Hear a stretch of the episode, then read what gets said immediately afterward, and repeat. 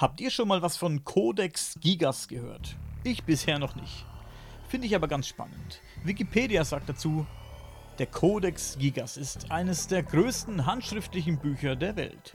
Daher kommt der Name Gigas, griechisch für riesig.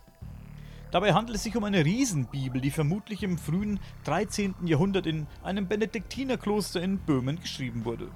Dieses Buch wird auch die Teufelsbibel genannt weil es in diesem Buch eine ganzseitige Illustration des Teufels gibt. Hm.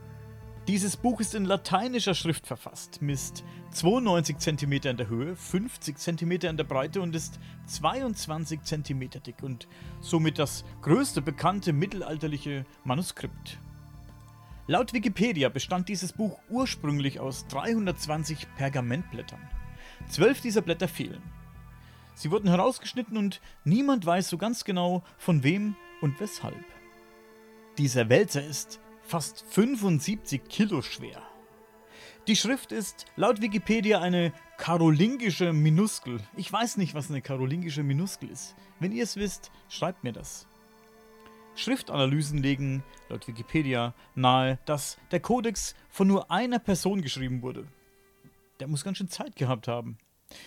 Die Erwähnung eines Hermanus Inclusius, Hermann der Einsiedler, vermutlich ein Mönch in Klausur, im Text könnte ein Hinweis auf den Urheber sein. Des Weiteren steht hier, das Manuskript enthält viele Buchmalereien in Rot, Gelb, Grün und Gold. Initialien sind sorgfältig ausgestaltet, häufig über ganze Seiten. Der Kodex weist einen gleichbleibenden Stil auf und die Art des Schreibens zeigt keine Veränderungen etwa aufgrund von Alter, Krankheit oder Stimmung. Das mag ein Grund für die Annahme sein, dass das Buch in kurzer Zeit fertiggestellt wurde. Also Leute, ich muss sagen, ich lerne jeden Tag irgendwas Neues, mega geiles dazu. Codex Gigas, noch nie davon gehört, durch Zufall darüber gestolpert und bin begeistert. Hier noch etwas Interessantes zur Geschichte des Buchs. Nach heutigem Stand wurde der Kodex im Benediktinerkloster von Podla Zice, ich weiß nicht, ob man das so ausspricht, geschrieben, das im 15. Jahrhundert von den Hussiten zerstört wurde. Ich weiß auch nicht, wer die Hussiten sind. Die Aufzeichnungen im Kodex enden 1229. Der Kodex wurde 1245 in das Zisterzienserkloster Sedlitz verbracht und 1477 in das Benediktinerkloster in Breunau, wo er bis 1593 in der Klosterbibliothek aufbewahrt wurde. Danach wurde er in die Prager Kuriositätensammlung Kaiser Rudolfs II. eingefügt. Ah ja. Zum Inhalt dieses Buches kann man bei Wikipedia lesen. Etwa die Hälfte des Kodex nimmt die Abschrift der kompletten Bibel ein. Weitgehend nach der Vulgata, während ab Apostelgeschichte und Apokalypse einer vor 350 entstandenen Übersetzung der Vetus Latina folgen. Ich habe kein Wort verstanden. Weiter steht hier Blatt 289r. Andere Zählung zufolge 290r entspricht Seite 577 in der digitalen Version, zeigt ein berühmtes Bild des Teufels, ungefähr 50 cm hoch. Diese Abbildung steht im Kontrast zur ganzseitigen Abbildung der himmlischen Stadt auf dem vorhergehenden Blatt. Auf einigen Seiten davor und danach ist der Text zweispaltig auf dunklem Hintergrund in heller Schrift ausgeführt, was sie vom Rest des Buches unterscheidet.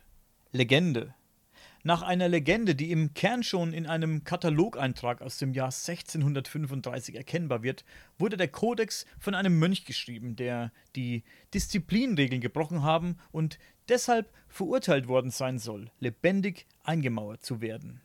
Damit ihm diese harte Strafe erlassen werde, versprach er, zur Lobpreisung des Klosters in einer einzigen Nacht ein Buch zu schreiben, welches das gesamte menschliche Wissen enthalten sollte. Nahe Mitternacht erkannte er, dass er diese Aufgabe nicht allein erledigen konnte und verkaufte dem Teufel seine Seele. Der Teufel vervollständigte das Manuskript und der Mönch fügte das Bild des Teufels hinzu, um so auf den wahren Autor hinzuweisen. Danke, Wikipedia. Codex Gigas, die Teufelsbibel, ein krasses, sehr großes Buch. Geht es euch vielleicht auch so, dass, wenn ihr nachts nicht müde seid und irgendwie nicht pennen könnt, ihr random irgendwelche Dinge in Google eingebt und dann die Wikipedia-Artikel dazu liest? Ich bin so. Hier zum Beispiel Johann Baptist Reichhardt. Er war von 1924 bis 1946 staatlich bestellter Scharfrichter in Bayern und tötete insgesamt 3165 Menschen. What the fuck? In der NS-Zeit richtete er auch außerhalb Bayerns zahlreiche Menschen hin, darunter viele, die wegen Widerstands gegen den Nationalsozialismus zum Tode verurteilt worden waren. So auch die Geschwister Scholl. Nach Kriegsende setzte er seine Arbeit im Auftrag der Alliierten fort und vollstreckte 156 Hinrichtungen verurteilter nationalsozialistischer Kriegsverbrecher. Dieser Mann hat 3165 Menschen auf dem Gewissen. Das muss man sich mal bildlich vorstellen. Stellt euch mal über 3000 Menschen vor, die, die vor euch stehen. Die hat er umgebracht. Egal aus welchem Grund jetzt. Das ist schon das ist schon eine Hausnummer. Hier steht noch was zum Leben nach Ende der Scharfrichtertätigkeit. Verarmt und von vielen verachtet, lebte Reichert von einer kleinen Militärrente aus dem Ersten Weltkrieg. Als 1963 während einer Mordserie an Taxifahrern Forderungen nach Wiedereinführung der Todesstrafe laut wurden, sprach er sich gegen die Todesstrafe aus. Im gleichen Jahr wurde er allerdings Ehrenmitglied im Verein zur Wiedereinführung der Todesstrafe e.V. Johann Reichert starb am 26. April 1972 im Alter von fast 79 Jahren im Krankenhaus von Dorfen. Dieser Mann hat über 3000 Menschen hingerichtet, spricht sich, weil sie wieder gefordert wird, gegen die Todesstrafe aus und wird aber im selben Jahr Ehrenmitglied im Verein zur Wiedereinführung der Todesstrafe. Wie passiert denn das? Hier äh, noch einer. Charles-Henri Sanson de Longueval Französisch. Ich kann das. War ein französischer Henker. Seit 1778 offizieller Henker von Paris und wurde als Scharfrichter der französischen Revolution bekannt. Weiter geht's. Henker als Beruf. Einer schweren Lähmung seines Vaters und dem Durchsetzungsvermögen en Marté Sanson, seiner Großmutter väterlicherseits, habe ich das richtig ausgesprochen? Ich weiß es nicht. Ist es zuzuschreiben, dass Charles Henri sein Medizinstudium abbrach und den verhassten Beruf des Henkers zur Existenzsicherung seiner Familie 1754 antrat? Ich spul mal weiter. 1757 assistierte Charles Henri Sanson seinem Onkel Nicolas Charles Gabriel Sanson bei der extrem grausamen Verstümmelung und Hinrichtung des Königsattentäters Robert François Damiens. Sein Onkel quittierte danach den Dienst als Henker. Ich spreche die Namen aus, als wüsste ich wirklich, was ich tue, ihr merkt das. Aber in Wirklichkeit habe ich keine Ahnung. 1758 bekam Charles Henri schließlich offiziell den blutroten Mantel, das Zeichen des Henkermeisters, von seinem Vater Charles Jean-Baptiste und hatte dieses Amt inne, bis sein Sohn Henri den von Krankheit gezeichneten 1795 endgültig ablöste. Die überwiegende Mehrzahl der Hinrichtungen wurde von Sansons bis zu sechs Henkersknechten ausgeführt. Aha.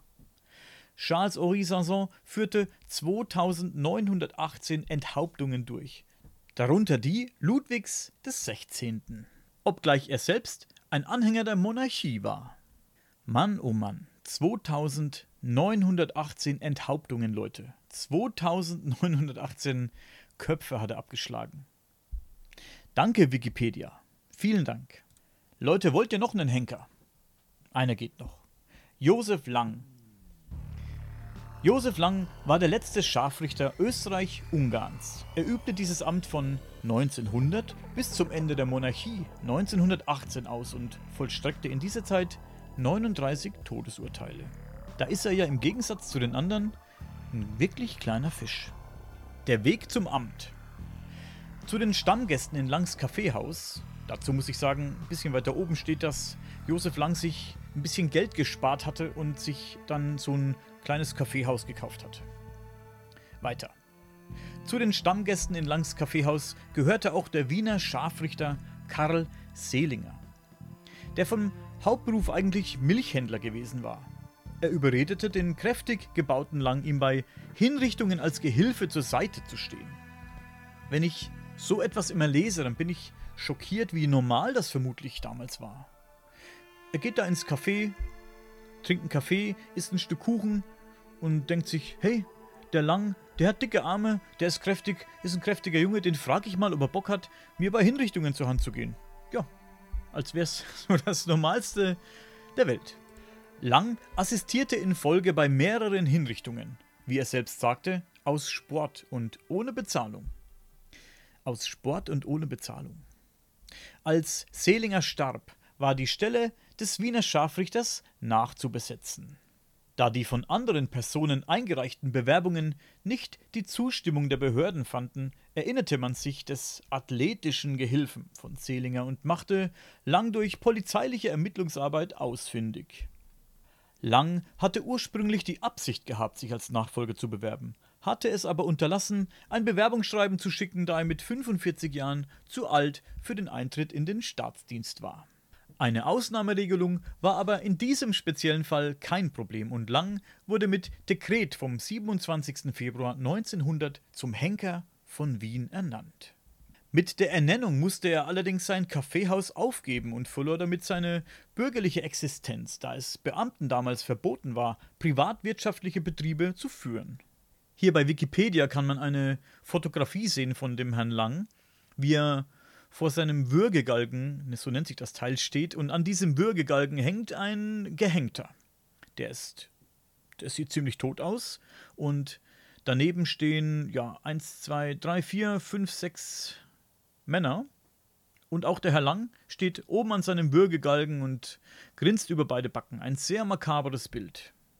Zu diesem Würgegalgen steht hier auch noch alle 39 Hinrichtungen vollzog Lang nach der im Österreich zu dieser Zeit üblichen Methode der Strangulation am Würgegalgen. Die angelsächsische Erhängungsmethode des Sturzes durch eine Falltür kannte und missbilligte er, weil sie seiner Meinung nach unnötig große und lang andauernde Qualen verursache.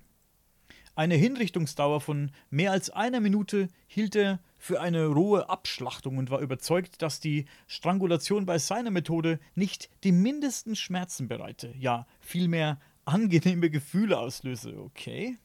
Als Beweis führte er einen Strangulierungsversuch an, den er einmal durch seine Gehilfen an sich habe vornehmen lassen. Mit Abschaffung der Todesstrafe im April 1919 wurde Lang außer Dienst gestellt. Er erhielt in den folgenden Jahren eine kleine Rente und arbeitete als Hausmeister in Wien in der Gottschalkgasse 1 in Simmering. Lang war bis zum Schluss selbstbewusst und überzeugt, als Henker gute Arbeit geleistet zu haben. Als Lang 1925 starb, wurde er auf dem Simmeringer Friedhof in Wien beerdigt. Dabei gaben ihm 10.000 Wiener das letzte Geleit. Die häufig verbreitete Geschichte, dass Lang Selbstmord begangen habe, ist nicht wahr. Nach der Wiedereinführung der Todesstrafe acht Jahre nach Josef Langs Tod wurde sein Neffe Johann Lang ebenfalls zum Scharfrichter ernannt. Scharfrichter, Henker, ein ganz normaler Job. Damals. Klingt vielleicht ein bisschen makaber jetzt, aber mich würde wirklich interessieren, wie das mit diesem Würgegalgen funktionierte. Ich sehe hier ein Brett, das aufrecht steht, vermutlich durch irgendeine Konstruktion von hinten gehalten wird. An diesem Brett ist oben eine kurze Schnur angebracht mit diesem Strick eben, mit, diesem, ja, mit dieser Schlaufe.